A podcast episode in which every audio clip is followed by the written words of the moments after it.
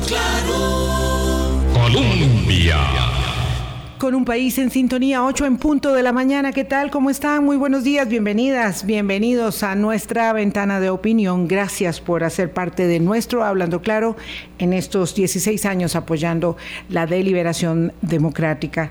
Hoy conversamos con el señor ministro de Seguridad, Mario Zamora, sobre temas eh, realmente muy acuciantes, muy desafiantes en el primero, primerísimo plano de la atención de la ciudadanía. Boris, ¿qué tal? ¿Cómo estás? Muy buenos días. Buenos días, Vilma, y buenos días a todos los amigos y amigas de Hablando Claro, y a vos en especial, aquí tomándonos este delicioso tan rico mientras esperamos al señor ministro don Mario Zamora que nos acompañe hoy. Realmente sí, es el tema más preocupante de la ciudadanía, Vilma este, así demostrado en la última encuesta del CIEP UCR y además en la realidad misma que estamos viviendo todos los días. Tenemos todas las semanas una cifra que dice ser histórica, que por supuesto supera a la anterior en Em, criminalidad, violencia y asesinato, por supuesto, y ello ya de por sí es una manifestación inequívoca de la circunstancia en la que diferentes bandas del crimen organizado han venido tomando el control de territorios y mercados para convertir al país en eh, no lo que fue durante mucho tiempo, ¿verdad? Un eje de tránsito, de paso y de eh, habituallamiento, sino en una operación significativa para los efectos del crimen organizado. Esta situación siempre tiene, por supuesto, a las autoridades muy en, eh, la tesitura de estar brindando, de haciendo rendición de cuentas y brindando claridad eh, en lo que es posible a la ciudadanía. Pero bueno, si todo eso no fuese suficiente, decíamos que las denuncias recientes de la policía de frontera y de em, la eh, Policía de Control de Drogas y de Vigilancia Aérea, todas ellas en una circunstancia muy compleja, han dejado en evidencia la semana pasada algo que ahora es noticia también de primera página y es que hay una, mm, una reorganización en curso en, las, en los estamentos de la Policía eh, del Ministerio de Seguridad Pública que no conocíamos eh, y vamos, que no la conozca la opinión pública tal vez no sea de suyo lo más significativo, porque tal vez no debemos conocer mm. todo lo que sucede en torno a la organización y replanteamiento de las estrategias policiales, porque no se trata de ello, pero que personas muy allegadas, especialistas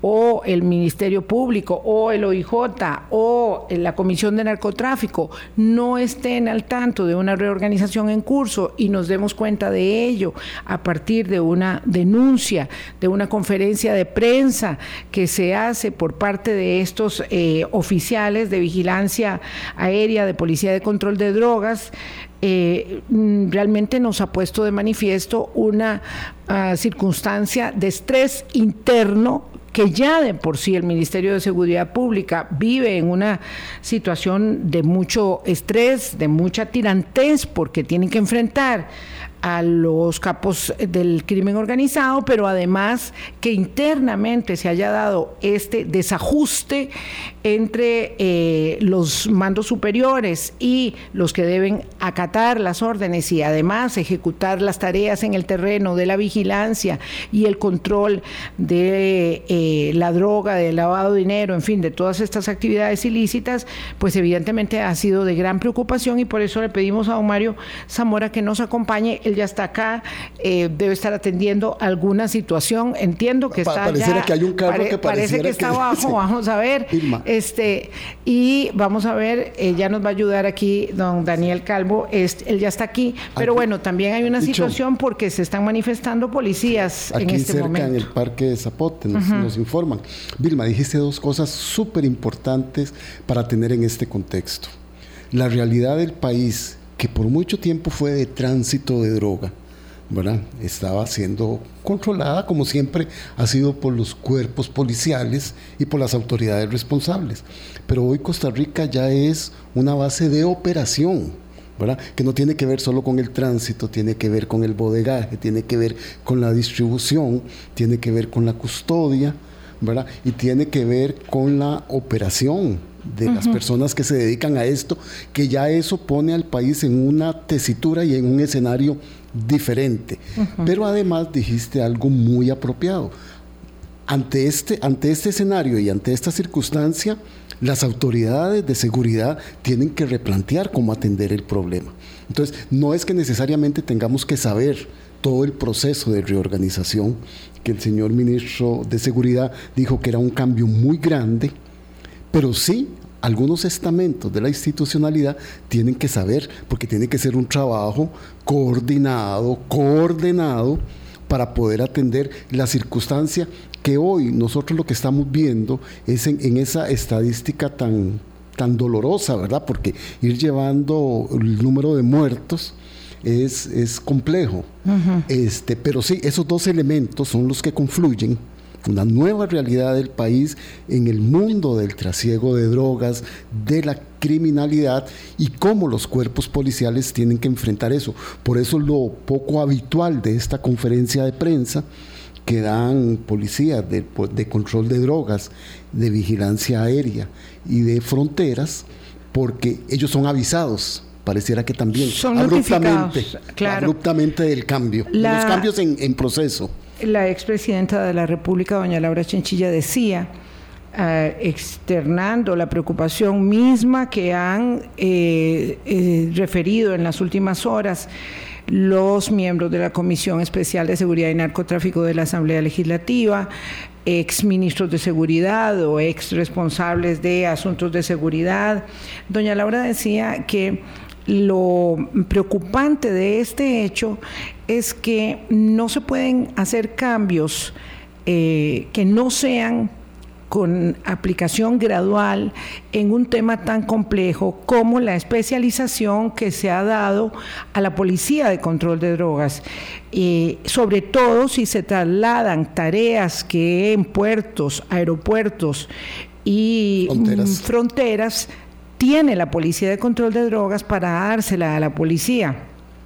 Eh, de fronteras que no tiene la expertise, que no tiene la capacitación y por tanto que un proceso que no sea gradual puede eh, ser un proceso Em, mm, digamos que, no pueda ir a buen puerto. Aquí de lo que se trata, creo que ha quedado muy expuesto en los últimos días, es de establecer cuáles son los criterios, con qué parámetros y con base en qué modelo se está aplicando una reorganización de los cuerpos policiales eh, para poder entenderlo todos y llevar tranquilidad, porque ya es mucho el desafío, son inmensas eh, las tareas que, que hay por delante para enfrentar una situación en la que, como hemos visto, van aumentando, no sé si el término adecuado es exponencialmente, pero van aumentando de una manera muy sorprendente las, eh, los asesinatos y los homicidios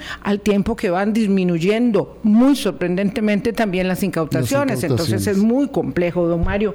Muchas gracias. Yo sé que estaba ocupado ahí afuera en el teléfono porque además de todo tenemos una manifestación de policías hoy es lo que nos informan. Buenos días, don Mario, ¿cómo está usted? es, un escenario este, bastante activo, el de seguridad pública en general.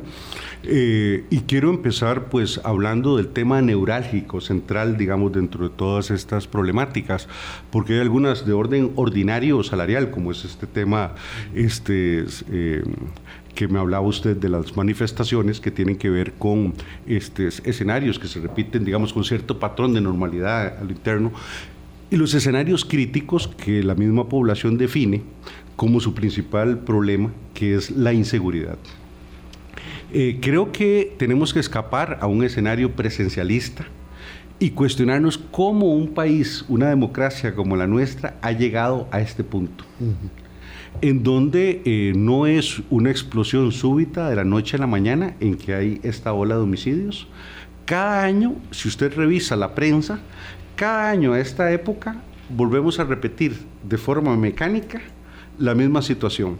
Este año se rompió el récord y superamos al año anterior.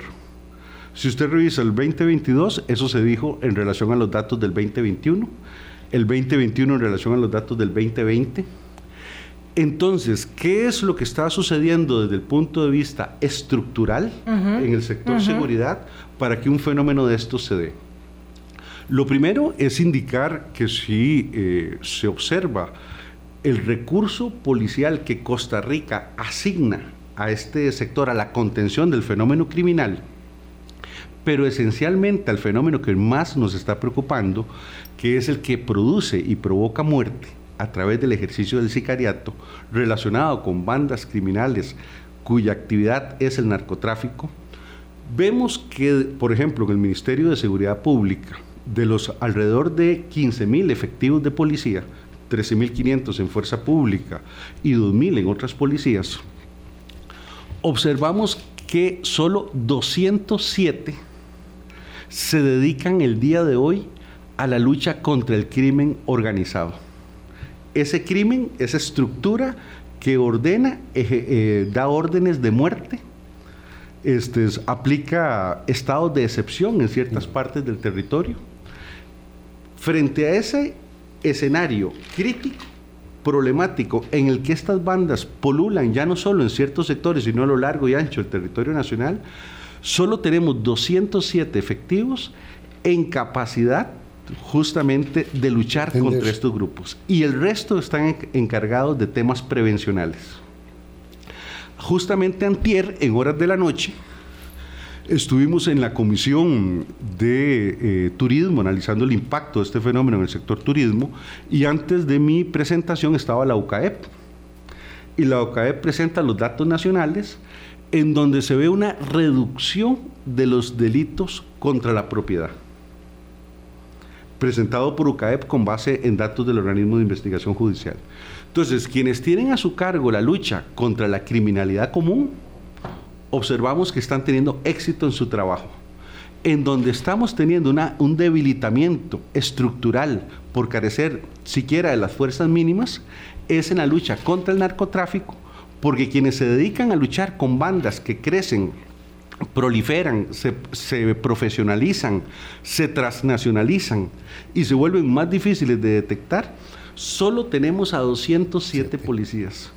que han estado el mismo número de policías en los últimos cinco años. Entonces, ¿qué observamos con ese patrón? Que mientras la policía de control de drogas se mantuvo constante en el tiempo, subieron el número de bandas criminales dedicadas al narcotráfico y aumentó su nivel de organización. O sea, crecieron cuantitativamente y cualitativamente. Pues con esos ingredientes el problema crece exponencialmente. Y es un poco indetenible porque estas bandas cada vez son más difíciles de procesar, investigar, porque el arte de estas bandas es una investigación de fondo que las desestructure.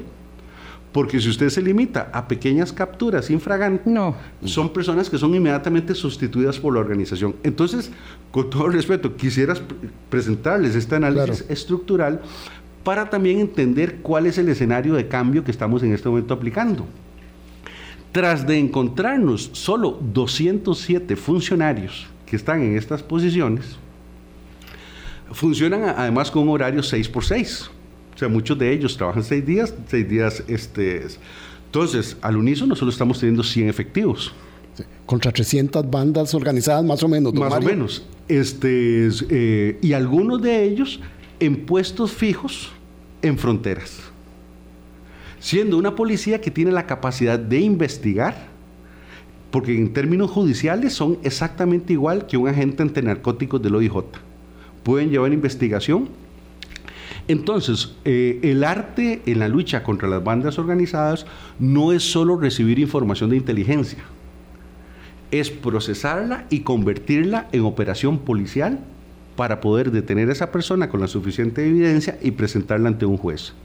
Entonces nos está sucediendo que vamos a las comunidades a lo largo y ancho del territorio y siempre se acerca alguien a decirnos, mire, en la casa este, tal hay movimientos sospechosos, nosotros observamos, en tal lugar sabemos que venden droga, etc. Eso no es labor de la policía ordinaria. es labor de investigación, que hay que procesar, generar la noticia crímenes, incluso para poner en conocimiento al Poder Judicial, a la Fiscalía, para poder intervenir.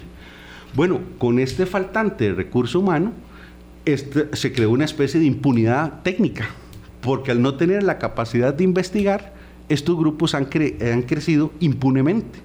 Y por eso incluso la DEA nos advertía que hay más de 32 personas que han obtenido nuestra nacionalidad costarricense se han ubicado en territorio nacional por la seguridad que les provoca nuestra nacionalidad para no ser eh, este, extraditados a Estados Unidos. Pero ven, porque en Costa Rica ellos sienten que, digamos, hay un escenario que la policía se ha debilitado en el tiempo. Mientras esto sucedió en Costa Rica, este, en Panamá se fortaleció justamente en términos numéricos, no solo la policía ordinaria, sino principalmente la policía de investigación criminal. Entonces muchas de estas bandas han trasladado sus centros de mando hacia Costa Rica, que anteriormente los tenía en Panamá, dada la facilidad de su régimen financiero. Entonces, frente eh, a un panorama como este, las medidas tienen que no solo incrementar el volumen neto de policías, sino redirigirlos porque es como tener un hospital en que usted está atendiendo el COVID y usted tiene más personal hospitalario atendiendo otras enfermedades y no la, pandemia que se está dando en la calle. Lo escuchamos con mucha atención, señor ministro Mario Zamora. Y antes de que entrara usted a la cabina, hacíamos como un recuento de lo que ha sucedido en estos últimos días de cara a la denuncia de los policías de control de drogas y otras policías. Entonces señalábamos que... Mm, probablemente no sea dable que todos conozcamos todo lo que se está haciendo y cómo se reorganiza el trabajo policial, pero sí a lo interno del mismo cuerpo policial. Eh, este cambio que usted realiza en la organización de la policía que genera el rechazo y la denuncia que hacen policías de control de drogas y además policías de fronteras que dicen nosotros no tenemos la capacidad para asumir las tareas que tenía la policía de control de drogas, este cambio se consultó, se eh, trabajó a lo interno de la organización, por un lado, se consultó con el Ministerio Público, se coordinó con el organismo de investigación judicial que tiene una relación tan estrecha con la PCD, o sea, ¿Con quién? ¿Cómo se lleva adelante esto que de pronto hace parte de una denuncia que genera tanta preocupación? Porque tras cuernos, palos, las cosas están mal en seguridad, pero además a lo interno están peleados los estamentos. No, no, mire, eso, eso este, es un escenario mínimo y además instrumentalizado y con el objetivo de generar el caos o el drama social relacionado con el hecho de hacer pública esta noticia en la forma que se hizo. Lo, Una conferencia de prensa. Lo primero que debo decir es que, mire, si usted tiene aquí un problema en este programa, este, usted habla primero con el gerente de la empresa. Uno diría, antes, digamos, hay una cadena de mando en el que si usted siente que hay una idea, y eso lo vemos porque la policía está cambiándose en diferentes escenarios, entonces tenemos reuniones constantemente para ajustar medidas, etcétera, etcétera. Lo primero es que este grupo decidió no usar eso no usar los estamentos formales que tenía. Si tenía una preocupación, pues uno simplemente, si hay un jefe que está planteando algo que usted considera equivocado, usted hace un escenario interno primero, pedir una cita con el ministro, pedir una cita directamente con el viceministro. Cuando don Manuel Jiménez Estela, que recordemos que es el fiscal adjunto de Limón que se nos incorpora justamente para llevar la lucha en materia antidrogas. Don Manuel es el que descubre este ¿Es usted quien lo nombra? ¿Es su sugerencia? Sí, sí, por supuesto. Su, los, ficha. los viceministros son a Los nuevos usted, los, usted los, nombró. Exactamente. El equipo viceministerial es este, eh, señalado por mi persona.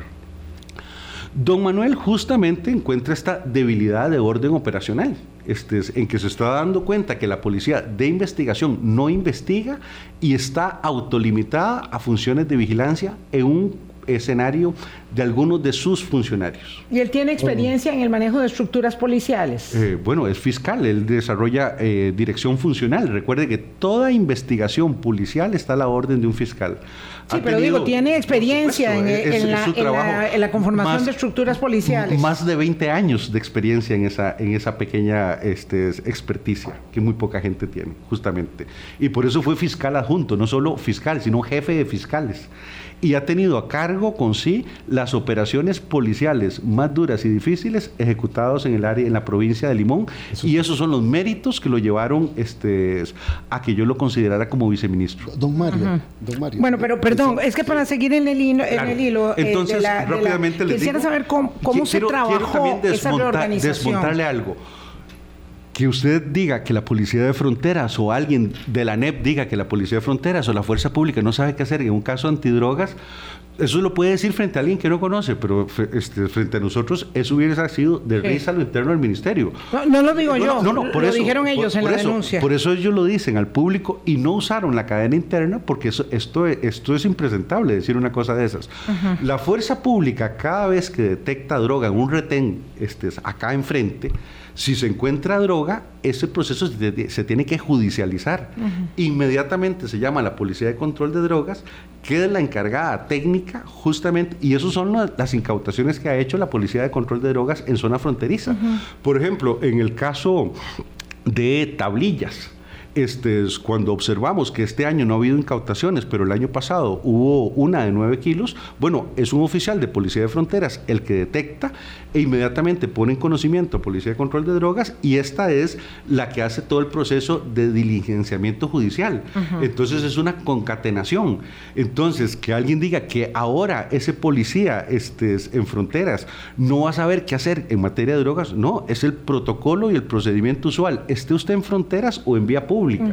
Cuando usted encuentra drogas, se diligencia a través de un protocolo técnico. Claro. ¿Cómo, cómo, se, ¿cómo se, se mm, socializó, digamos, esta reorganización que hizo su viceministro con los jefes, con los jefes de la PCD.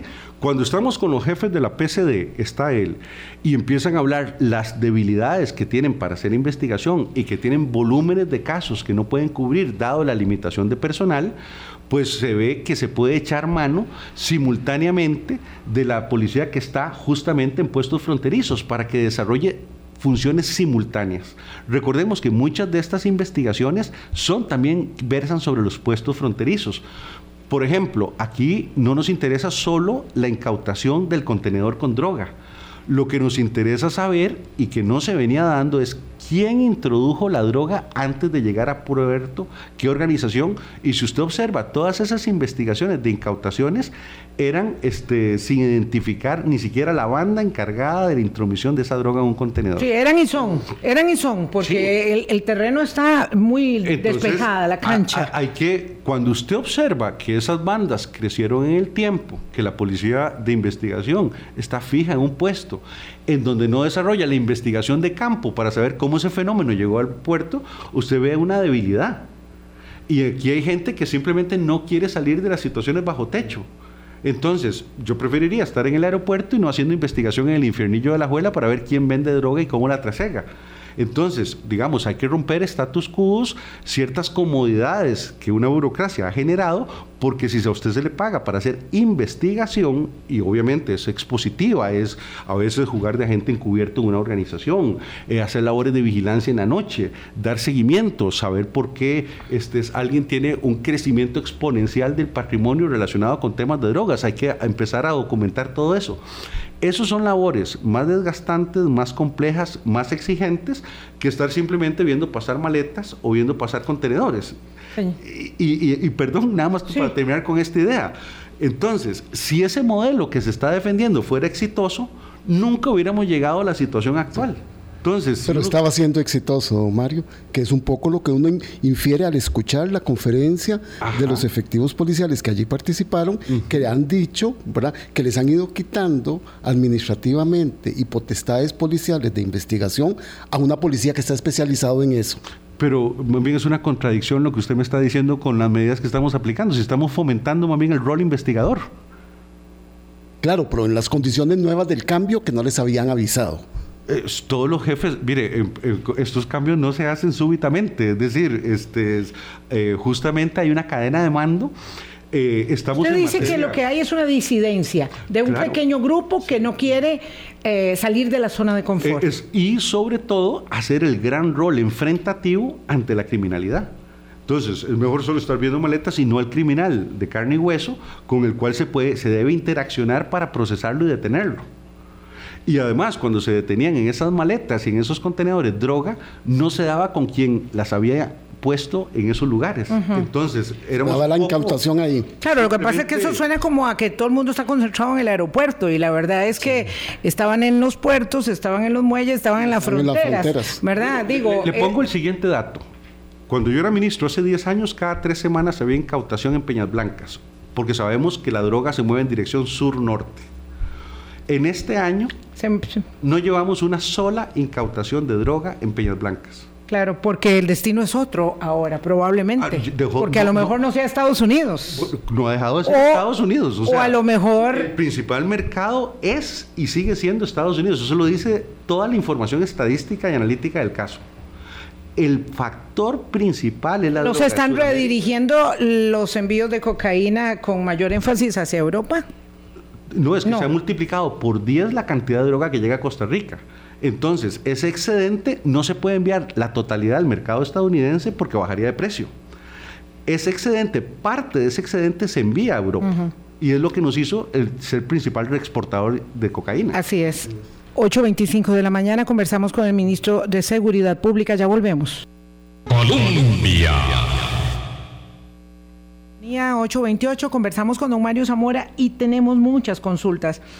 Hace unos días, en un foro en la Universidad de Costa Rica, la expresidenta de la República, que sabe mucho de estos temas, como a usted le consta y que además fue su jefa, dice que hay que estar ojo al Cristo, porque así como en algunos países se dio la tentación de contemporizar con bandas criminales, o de explotar el temor de inseguridad para justificar negociaciones indebidas o políticas de mano dura, no deberíamos descartar nada por acá. El peligro, dice ella, es entregar poder indirectamente a las bandas de crimen organizado, pues ese tipo de negociaciones únicamente fortalecen a los grupos que tienen eh, presencia en el país y les permite tomar medidas que presionan a los gobernantes en materia de seguridad. Lo que doña Laura dice, nada más hay que escuchar, es muy serio. Y yo quiero preguntarle, don Mario, ¿usted sabe si se ha negociado con bandas de narcotráfico, con carteles, perdón, con carteles locales? Claro, la posición nuestra es absolutamente no y meteríamos a la cárcel al que lo haga. ¿Usted sabe si su antecesor tuvo negociaciones con eh, carteles locales para hacer, digamos, de la vista gorda el tránsito de cocaína? Nunca he recibido ninguna información en esa dirección. Tampoco eh, sabe si el gobierno de la República Jamás, eso es un acto ilegal. no, no, eso es un acto ilegal. No, no, no, claro, sí, eh, pero, pero entonces, este, usted sí. Si lo supiéramos, nosotros mismos lo estaremos denunciando. Eh, Doctor Mario, eh, usted puede dar fe. Es que esto que dice. No, pero, doña pero lo está diciendo en términos. hipotético, claro. dice, ojo al Cristo, cuidado con lo que esté pasando. Por supuesto. Usted sí puede dar fe y garantía a la opinión pública por la preocupación enorme que tenemos de que no se está negociando con carteles locales. Por supuesto, eso, mire, este eh, es, un delito mismo. O sea, la posición nuestra es de combate directo a estas organizaciones. Si no, no estaríamos poniendo escáneres en los puertos. Entonces, aquí son hechos y no palabras. Entonces, en eh, los temas es quién se ha comprado la bronca de poner escáneres con lo que eso significa. Por supuesto que esto implica alterar también escenarios de poder. El narcotráfico también, donde está, es en la política. Entonces, este, y está en los sindicatos, y está en muchas organizaciones. Está en la política, en efectivamente. Y, en sindicatos y en muchas entidades. Este, eh, en México hay narcoperiodismo, este, no solo por quienes están vendidos, es por quienes están atemorizados. Claro. Entonces, son organizaciones que eh, polulan por todas las organizaciones. Si uno se pone este, a sembrar dudas, dudamos todos de todos. Este, porque en un momento en que los carteles mexicanos están llegando al país y que obviamente tienen aliados en muchos sectores, de ahí potencian y eso permite el crecimiento porque Costa Rica se ha venido dando un crecimiento exponencial que ahora se están reorganizando las cosas porque defender los sistemas, los esquemas que nos han llevado a este punto, y oponerse a cualquier cambio, más bien a mí me resulta sospechoso. Don Mario, porque hay gente que quiere que sigamos haciendo lo mismo para repetir los mismos patrones. A mí eso sí me parece sospechoso.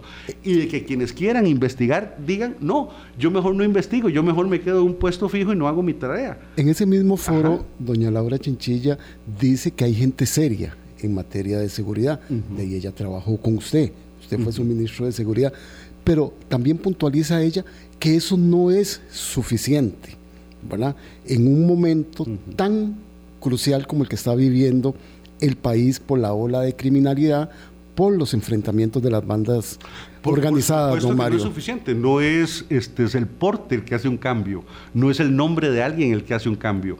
Y además no se hace un cambio de la noche a la mañana cuando es un proceso que lleva años consolidándose. Lo que hay que hacer es un cambio en la organización de las cosas para lograr resultados distintos. Entonces, si usted me dice que tenemos que mantener intacto el patrón de la PCD, que ha permitido el crecimiento cuantitativo y cualitativo de organizaciones criminales, yo le digo que eso es un error, que apostar a eso nos va a llevar a estar dentro de un año repitiendo la tradición de hablar que tenemos en el 2024 más homicidios que en el 2023, que tenemos más bandas y que nos estamos aproximando nuevamente a romper el récord. Posteriormente, la mandataria Chinchilla le pide a la Comisión de Narcotráfico y Seguridad que investigue ese cambio abrupto en policía de control de drogas. Y ella señala que el cambio debió haberse hecho de manera gradual. Bueno, justamente el cambio se da con los uno puede escoger manera gradual si usted tiene un problema este, eh, que es atendible gradualmente. Si está en una urgencia como la que estamos en materia de homicidios, usted tiene que también adelantarse en el tiempo para evitar el curso de los acontecimientos. Entonces, este es un escenario, Costa Rica ha estado en guerra y no se ha dado cuenta. Este es un escenario que se actúa en un teatro de operaciones y hay que moverse rápido, porque en la medida en que usted se mueve rápido, el enemigo no tiene posibilidad de gobernar en ese territorio. Entonces, lo que estamos haciendo son estrategias rápidas, contundentes, llevando a nuestras mejores fuerzas a los puntos neurálgicos donde ese enemigo, que es el narcotráfico, está este, gobernando. ¿Y con qué lo hacemos? Con las fuerzas que pueden hacerse en el caso judicial, porque recordemos que esto no hemos dicho que nosotros estamos enfrentando este fenómeno desde el Estado de Derecho, no a través de la fuerza policial bruta. Entonces nuestro interés no es detener por detener, es detener con las probanzas para que un juez de la República pueda sentenciar a una persona. Entonces, dentro de ese esquema, fortalecemos a la policía de investigación, que es la que tiene las competencias legales para recabar esa evidencia. Aún con una rebaja tan grande que ha tenido en el presupuesto 2024 que va a tener la Policía de Control de Drogas, don Mario. Recordemos que estamos incrementándole, más bien es un aumento general de 24 mil millones, lo que está teniendo el Ministerio de Seguridad de aumento. Es el aumento más importante. Claro, pero en específico la PCD. Ah, la PCD este, incrementa en 100 efectivos, es decir, de 207 estamos pasando a 307 funcionarios. Entonces, nuevamente, hechos, no palabras. Entonces, uno puede eh, elucubrar, politizar el tema, instrumentalizarlo, lo que sea. Pero aquí hay que, fijémonos en los hechos. No solo estamos poniendo escáneres en los puertos, eso significa que va a ser un escenario tecnológico no humano el que verifica eh, droga. Y lo ven varios cuerpos de policía.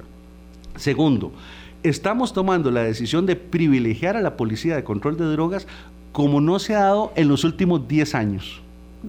Y que alguien dude de nuestro compromiso en esta materia, yo le digo que, bueno, usted puede especular y uno puede hacer especulaciones razonables, lógicas, y también puede hacer política de la especulación y puede crear alarma social de la sí, Yo, yo siento, digamos, este, as, eh, tomando como eh, basamento el señalamiento de la expresidenta de la República, ¿verdad? A la quien consideramos una persona seria y conocedora del tema. Pero, aquí no está evidenciando ella ningún hecho, nada más está hablando ella de una preocupación. Diciendo, tengamos mucho cuidado. Tengamos mucho cuidado porque esto está pasando. El país ha tenido tanto cuidado están que no, gobernando, es lo que bueno, dice el país ha tenido tanto cuidado que no ha hecho nada en serio para evitar el crecimiento de los homicidios ni el crecimiento de las mafias. Entonces, ¿cuál cuidado hay que tener ahora si estamos más bien en el escenario más crítico de lo crítico? O sea, la etapa del cuidado se perdió hace rato. Lo que tenemos es que reaccionar. Tener cuidado, esto no es sentarnos de brazos y darle una advertencia seria, cuidado, pasa, no, tenemos que intervenir porque estamos... Pues ella lo que señala es que cuidado que está pasando. La unidad de intervención... Bueno, eh, el cuidado de meter 100 personas a, a PCD. No, no, no, hay no. Que tener cuidado, no, no, hay que tener cuidado en meter no, escáneres. No, no, no, no, no, estamos hablando de, eso, por supuesto. Este, don Mario, la unidad especializada de intervención eh, anuncia con bombo y platillo en las últimas horas que está escrita, porque mucha gente no lo sabe, a la presidencia de la República, ¿verdad? Y uno no, en este, en este eh, océano de policías administrativas en todas partes, donde hay 13.500, pero solo 207 que hacen investigación, ¿verdad? Este, eh, la verdad es que uno no entiende esto. La unidad especializada, especializada de intervención anoche saca un comunicado diciendo que han capturado a Gerson Oliveri Alfaro, alias Press, por orden del Tribunal eh, del Circuito Judicial de la Zona Atlántica y que es una gran captura. Bueno, este señor está acusado del delito de violación de sellos contra recursos naturales pero se toma como alias Press, ¿verdad? Y uno dice, bueno, ¿qué tiene alias Press? Que no tiene el señor Macho Coca, el señor Ojos Bellos, el señor Diablo, que son los que realmente controlan los carteles, que además no estamos hablando de la gente que viene de México ni de Colombia, sino de los carteles locales. ¿Qué tiene que ver eso, verdad? Eh, ¿Y por qué estos han sido y siguen siendo intocables? Bueno, estoy explicando al inicio de esta conversación que tenemos solo 207 personas dedicadas a la investigación de todas las bandas. Si usted quiere mejorar el resultado, tiene que incrementar las facultades de investigación de ellos para maximizar el uso del recurso humano existente y además adicionarle más recurso humano. Eh, yo tengo cuatro meses en el puesto en este momento. Este, en este escenario hemos detenido más de 90 sicarios el proceso de debilitamiento de la banda del diablo ha sido muy eficaz. Su estructura armada, incluso su jefe sicarios, ha sido detenido en operaciones conjuntas con el OIJ. Porque recordemos que en esto la parte más seria es que hemos tenido reuniones tanto con OIJ como con Ministerio Público para coordinar acciones. La operación en Limón la hacemos bajo esa coordinación. Eh, tenemos justamente en el muelle de APM Terminas una estructura en que todos los cuerpos policiales no solo actúan de forma conjunta, sino hay el modelo de autovigilancia cuando usted dice, ¿por qué hay tantas policías? Porque ese es nuestro modelo constitucional. Lo diseñó el constitucionalis, el, ah, em, el constituyente, para que unas policías se controlen a otros en un sistema de pesos y contrapesos. Por eso no tenemos un jefe nacional de policías. No tenemos una Policía Nacional en Costa Rica. Tenemos un sistema que ha sido muy eficiente para evitar la corrupción policial. Y créame que este, desde afuera los órganos técnicos que ven esta materia justamente entienden el proceso que estamos implementando. El modelo del CBP, que es la, integración funcional de distintos cuerpos de policía en puestos de frontera, que van a tener ahora los... ¿Qué, modelo, perdón? El CBP, que es el modelo de control de bordes fronterizos que junto con aduanas tiene Estados Unidos. Claro, pero es imposible comparar los equipos, la capacidad que tiene el CBP de, los Estados Unidos con lo que nosotros eh, podemos tener. Estoy hablando del modelo de gestión y pues mire, este es, el modelo de gestión es, la, es el intercambio importante de información porque antes de eso pasó lo de las Torres Gemelas y eso fue consecuencia de que información vital no era transferida de unos cuerpos policiales a otros. Y justamente en materia también de inteligencia policial, que debe ser procesada y operativizada, estábamos teniendo espacios estancos. ¿Cómo es posible que al día de hoy, por ejemplo, el Ministerio Público no tiene a la vista todas las operaciones que está haciendo la PCD? Preguntas este, que generan silencio en ustedes por Porque no lo sabemos. Ministerio Porque no, no- no, porque no, nosotros, no no, sabemos. nosotros, Porque claro, porque nosotros no podemos No, responder. no, pero resulta un poco ilógico. O sea, Claro. ¿cómo una policía de Más bien, ¿cómo le responde esa situación el Ministerio Público Bueno, a usted, Nos Mario? estamos inmediatamente, cuando me comentan que están en el inmediatamente. No puedo Punto. entender cómo, si usted es el jerarca del Ministerio de Seguridad Pública, que No, no, no, sabe eso- lo que hace la PCD No, no, más con bien le estoy contando el lo que Ministerio estamos, Público. no, le estoy contando lo que estamos descubriendo Claro. y cómo lo estamos corrigiendo. Entonces le estoy diciendo que durante O sea, usted años- no sabía Yo sabía, El no, no. titular de Seguridad Nosotros cuando yo entro investigo y me encuentro una situación que refleja el estado de las cosas por el cual habíamos logrado los resultados deplorables que hemos logrado.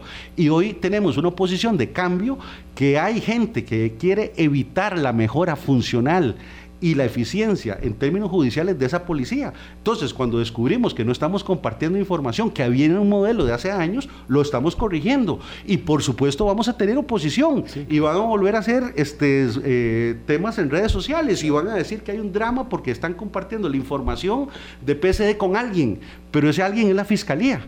Entonces, cuando uno de pronto indica que hay gente defendiendo su operación aislada y que hay gente que se presta para defender eso, eso es lo que estamos este, simplemente encarando. Usted me puede hablar de preocupaciones. Yo las preocupaciones las tengo que traducir en oc- ocupaciones. Entonces no vengo simplemente a decirle, no sabemos algo, no, lo supimos y lo corregimos. Y hemos encontrado, y obviamente, ¿cuál es la sorpresa? Si el modelo está lleno de errores que estamos superando en términos estratégicos, porque si no, no tendríamos el problema de drogas que tenemos. Entonces, ¿cuál es el modelo de seguridad que estamos defendiendo a través de muchos esquemas y de mucha gente que ingenuamente o instrumentalmente oye estas observaciones y cree que es una lucha más contra el gobierno. No, mire, en materia de seguridad pública no es la lucha clásica entre la oposición política y el gobierno de siempre. Estamos en un escenario en Sí, que yo- hay yo- actores de otro nivel. Perdón, y esos actores de otro nivel están haciendo grandes cosas negativas hacia Costa Rica como un todo. Sí, yo creo que con todo respeto, por supuesto, desde nuestra perspectiva, eh, no se trata de una situación contra el Ejecutivo o contra don Mario en particular, porque 70% de los costarricenses dicen que la seguridad ha empeorado y la seguridad ciudadana es el primer problema de preocupación nacional por parte del 28% de la ciudadanía. Entonces, claro, estamos hablando de un asunto que nos desborda, donde lo que podemos constatar es que hay una pelea, sí, de tigre suelto contra burros amarrados. Y los burros somos todos. Sí, claro. Somos todos. La policía y nosotros, claro. Entonces no es un componente político y la denuncia de los policías, por supuesto que encontró un terreno fértil porque hay una gran preocupación respecto de cómo se enseñorean las bandas y eh, la verdad, don Mario, eh, las incautaciones, usted alude mucho al tema de los escáneres, pero las incautaciones han bajado de una manera impresionante. En el año Bueno, 70 ¿quién en el está año- a cargo vea, de las en- incautaciones, Sí. justamente? en el año pero- 21 hubo 73 incauta- eh, toneladas de, de incautación. En el año 22, porque el presidente Chávez decía que se valorara a partir de su gestión, cuatro meses de Carlos Alvarado y ocho meses de don Rodrigo Chávez hubo 30 toneladas, menos de la mitad. Y llevamos nueve meses de este año con 13 toneladas de incautación, como el 80% menos respecto del último año de la administración Alvarado Quesada. Entonces, las muertes suben, pero las incautaciones bajan mucho, mucho, mucho. Las incautaciones de Claro, cocaína. esos son los números que obligan a una reorganización del sistema. Porque si le estoy justamente dando la, la experiencia. Yo, en mi anterior periodo como ministro, cada tres semanas teníamos una incautación en Peñas Blancas. En lo que llevo de ministro no hemos tenido una sola incautación. Entonces, este, ¿qué, Algo es- está qué es lo que está pasando, don Mario? debemos, que en tan corto tiempo... debemos mejorar o no el sistema, debemos cambiarlo o no. Sí. Entonces, si usted me defiende que quedémonos como estamos, eh, hagámosle caso a lo que indican los policías que están defendiendo su presencia en esas mismas fronteras en donde no hay incautaciones. Vean lo que ustedes, eh, la contradicción. Si usted defiende el viejo sistema de los policías, está defendiendo el sistema por el cual no se incauta. Pero es que eso parece que está cambiando en un año. Y yo usted, había sido muy, usted había dicho que, que, era muy efectivo nuestro sistema de distribución de policías porque eh, había sido ajeno a la corrupción, pero lo que usted está señalando es que los que están viendo para otro lado son los que estaban en puertos, aeropuertos y fronteras. Lo que estoy diciendo es que estamos mejorando la eficiencia porque lo que pasaba en puertos es no hay investigación terreno adentro. Y eso es lo que estamos aumentando. El rol de anticipación de quienes deben investigar sobre terreno. Y estamos ante un aumento en los volúmenes de paso de drogas. eso también está muy asociado a la presencia de los barcos estadounidenses. solo me gustaría precisar una cosa. Revisando las estadísticas del ICD de una década, queremos entender qué está pasando en el último año. Porque siempre venían incrementándose las incautaciones y las detenciones de personas vinculadas con el negocio de la droga. y en el 22 la caída fue La caída es donde se comienza a ver. Sí, claro. Entonces, por eso es que estamos haciendo reformas profundas dentro del sistema y esas reformas están siendo opositadas. Claro, pero esa misma policía que venía entregando buena oposición. Bueno, por, supuesto, esta declaración de estos policías que usted menciona es una oposición al cambio. ¿Es de toda la PCD o de un No, no, es un grupo pequeño, este, justamente, porque cuando nos hemos reunido, que se reunió don Manuel Jiménez con los jefes de PCD para explicar qué es lo que nos lleva a una baja investigación frente a un fenómeno creciente, la respuesta de nuestro Encapsulado en ese tiempo que estamos viendo. Eh, exactamente. Este, bueno, en, eh, cuando se tiene el momento de la reunión frente a toda la información de inteligencia que tenemos, que pocas se traducían en investigaciones efectivas, el reclamo de nuestros jefes este, eh, a nivel local de la PCD es la falta de recurso humano. Y la queja es que muchas de estas personas las tienen en puestos fijos, viendo pasar cosas cuando deberían estar haciendo investigación. Entonces, justamente de manera mancomunada y técnica, es que decimos, bueno, estas personas dejan de estar como un centinela en un puesto y pasan a ser detectives. Entonces, esa labor de detective la hacen dentro de frontera y fuera de la frontera. Entonces, lo que se le está aumentando es el espectro de investigación. Entonces, eso no es debilitar a la PCD, más bien es potenciar su rol investigador de cara al fenómeno que tienen que enfrentar. Entonces, eso es parte, digamos, este, de la intencionalidad de esta medida. Eh, si se hubiera querido manifestar técnicamente, alguien quiere levantar la mano y decir, mire, eso es un error técnico por esto, esto, las puertas estaban abiertas a lo interno.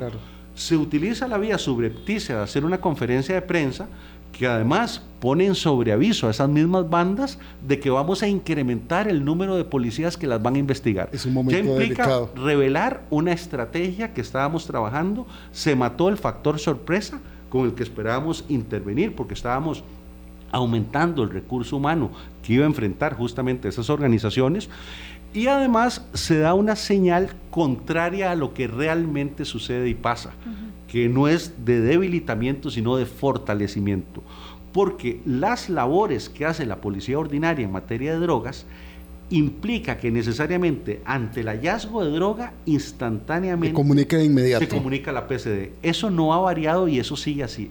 Entonces, cualquier policía administrativa, eh, este, policía incluso de tránsito, la que sea, encuentra droga, tiene la obligación procedimental, en el caso del Poder Ejecutivo, de activar el protocolo con PCD. Y ya nuestros policías lo saben y lo hacen en automático. Señor ministro, yo quiero agradecerle profundamente la disposición que siempre encontramos en usted para poder rendir cuentas y hablar de estos temas que no todos los detalles se pueden conocer, eso es clarísimo, lo entendemos, pero que mm, ante la congoja nacional que tenemos, este año se dice que vamos a cerrar entre 900 y 950 muertos. Yo no sé cuál es su cálculo para el año entrante, pero esto nos está colocando ya entre las ciudades más violentas, las ciudades civiles no beligerantes más violentas.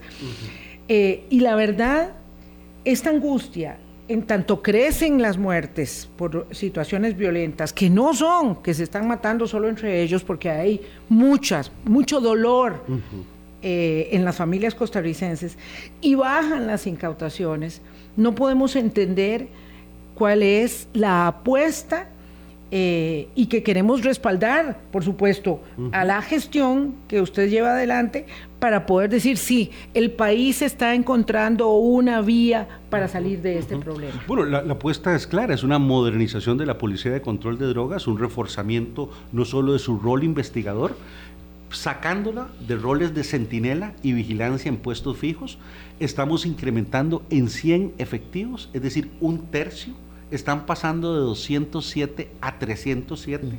El cambio más importante, la inyección de personal más importante, esto lejos de debilitar, como cualquier observador independiente puede, podrá constatar, implica un fortalecimiento de esa policía. Es un dato inequívoco, absoluto, que demuestra nuestro nivel de compromiso. De las 300 plazas que está recibiendo nuevas el Ministerio de Seguridad, justamente una tercera parte las estamos dirigiendo ahí, y esperamos incluso seguirla fortaleciendo aún más. Cuando yo explicaba hace muchos meses que estuve en este programa, nuestro ejercicio de trabajo hablaba de dos viceministerios operacionales, uno cargo de don Manuel Jiménez Steller, que tenía como joya de la corona la PCD, a la cual le íbamos a adscribir el Servicio de Vigilancia Aérea, guardacostas, unidades especiales, K9, todo en función de facilitarle el trabajo a nuestros investigadores. Todas esas policías se han conformado comunidad de apoyo a estar a la orden de la PCD para fortalecer su rol investigativo. Y justamente cuando estamos en estos procesos de reforma, aparece esta oposición, que para mí me parece sospechosa por la forma en que se manifestó. Si alguien hubiera querido eh, plantear seriamente el tema, hubiese... Yo estos temas los resuelvo todos los días en mi despacho. Usted sí atiende Ideas. sindicatos. Eh, no sindicato necesariamente, porque lo, ellos sí. este, vinieron, ellos fueron atendidos, incluso cuando la ANEP solicitó una audiencia, fueron atendidos inmediatamente por el propio Manuel este, y también nuestro jefe de prensa, y ellos estuvieron reunidos, pero fue el 11 de mayo, un día después de que yo llegara. Fueron atendidos. Ellos nunca pidieron una audiencia para tocar, tocar perdón, tratar este tema. Si hubiera sido este, un escenario que tienen que acudir a una conferencia porque nadie los quiso oír, yo hubiese entendido entonces la aparición y la sorpresa uh -huh. y hubiéramos dicho, me da culpa por no haberlos atendido uh -huh. con la... Pero ni siquiera esto lo hicieron adrede, maquiavélicamente diseñado para oponerse a una medida de reforma que mejorará la lucha contra las bandas. No, Mario, y eso me parece gracias. muy sospechoso. Usted puede, sí eh, darnos la garantía, la seguridad de que no van a negociar con bandas, Jamás, no va a haber, eh, no va a haber eso mientras mire, usted sea ministro de seguridad y, pública. Y se lo voy a decir con esta fortaleza, así como denuncié a las bandas chinas, porque en este país nadie ha enfrentado a la mafia china, como en mi caso concreto, y hay un expediente judicial que lo dice así como me comporté en ese momento y renuncié a 2.5 millones de dólares y los denuncié y que fueron procesados y estuvieron encarcelados, pero que lamentablemente no se cerró el proceso porque el Poder Judicial dejó prescribir esa causa después de 10 años. Así como lo hice en ese momento, en aquel instante, con mi vida respondo en relación a este tema. Gracias. Gracias es una tranquilidad Gracias, que requerimos eh, desde eh, la titularidad de seguridad pública, saber que esa probabilidad no... No, eh, no es, no será. Ojalá, no sea nunca. Ojalá, porque hay muchos gobiernos sucumbiendo ante la presión del, la de las olas de criminalidad. Muchísimas gracias, don Mario. El, Éxito. El árbol de la democracia siempre se debe regar con sangre de patriotas y eso es lo que estamos haciendo desde el Ministerio de Seguridad. Gracias, amigas, amigos. Los dejamos con nuestros auspiciadores. Hasta mañana. Pásenla muy bien. Camuc School es neuroeducación y valores cristianos. Impulsamos el crecimiento integral de sus hijos, preparándolos para una vida llena de